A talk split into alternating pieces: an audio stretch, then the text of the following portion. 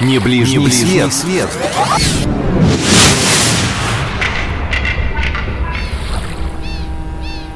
Где провести свой отпуск? Уверена, каждый из вас чаще всего мечтает об Италии, Испании, Греции, ну или на худой конец Турции с Египтом.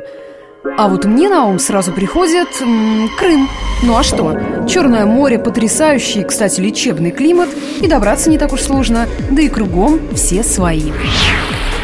После жаркого влажного лета в Крыму эстафету подхватывает бархатный сентябрь. В это время погода просто замечательная. Солнце греет на протяжении всего дня, но не обжигает. Температура воздуха днем плюс 25-28, ну здорово же. В общем, загореть получится без последствий в виде теплового удара. А водичка в Черном море в сентябре такая, что и вылезать не хочется. Лично для меня комфортнее не придумаешь. Так, теперь пробежимся, к сожалению, пока только глазами, по некоторым популярным среди туристов местам Крыма. Курорт мирового значения Ялта. Ну кто ж ее не знает? Столько картин написано, песен сложено об этом удивительном местечке. Даже послевоенное устройство в 45-м лидеры трех стран обсуждали именно в Ялте. Теперь это отличное место для отдыха с детьми. М-м, так что мне пока о Ялте думать рано. Ялта полна архитектурных памятников. А чего стоит одна Ялтинская набережная? Вечерком прогуляться вдоль изящных домиков, увитых цветущими растениями. Ну, мечта. Еще здесь множество песчаных и чистых пляжей. Лично для меня это самая интересная достопримечательность. Евпатория. Что у нас здесь? Угу, опять же пляжи с мягким золотистым песком. Правда, многие из них платные. Евпатория очень старый город. Его история начинается еще в третьем тысячелетии до нашей эры. Узкие запутанные улочки старой части города навевают мысли о сказочном мире Востока. В общем, любителям багдадских мотивов есть на что посмотреть. Хм, заманчиво. Можно отправиться в Феодосию. Купальный сезон начинается здесь с конца мая и длится до середины октября.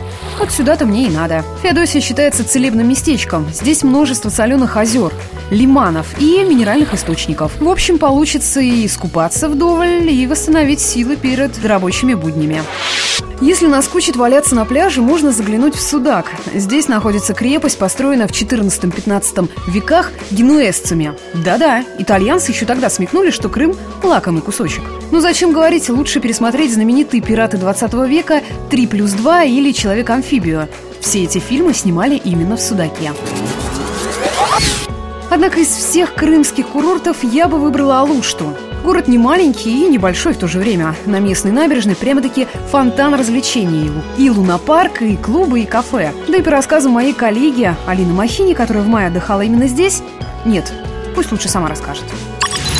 Крым – это удивительно красивое сочетание гор и моря, и эта нерукотворная красота больше всего впечатлила. Крымская кухня мне очень понравилась, она похожа на нашу. Из мясных блюд одно из главных – это плов, распространены кушания из овощей и много рыбных блюд. Если говорить в целом про Крым, то, конечно, очень бросаются в глаза плохие дороги и хаотичные застройки зеленых зон отелями. А в общем, Крым оставил у меня положительные впечатления, с собой привезла только хорошие эмоции и сувениры. В этом, Алин, мы с тобой похожи. И на этом наше виртуальное путешествие в Крым завершено. Теперь дело за реальным. Осталось только денег накопить. С вами была Алина Толкачева.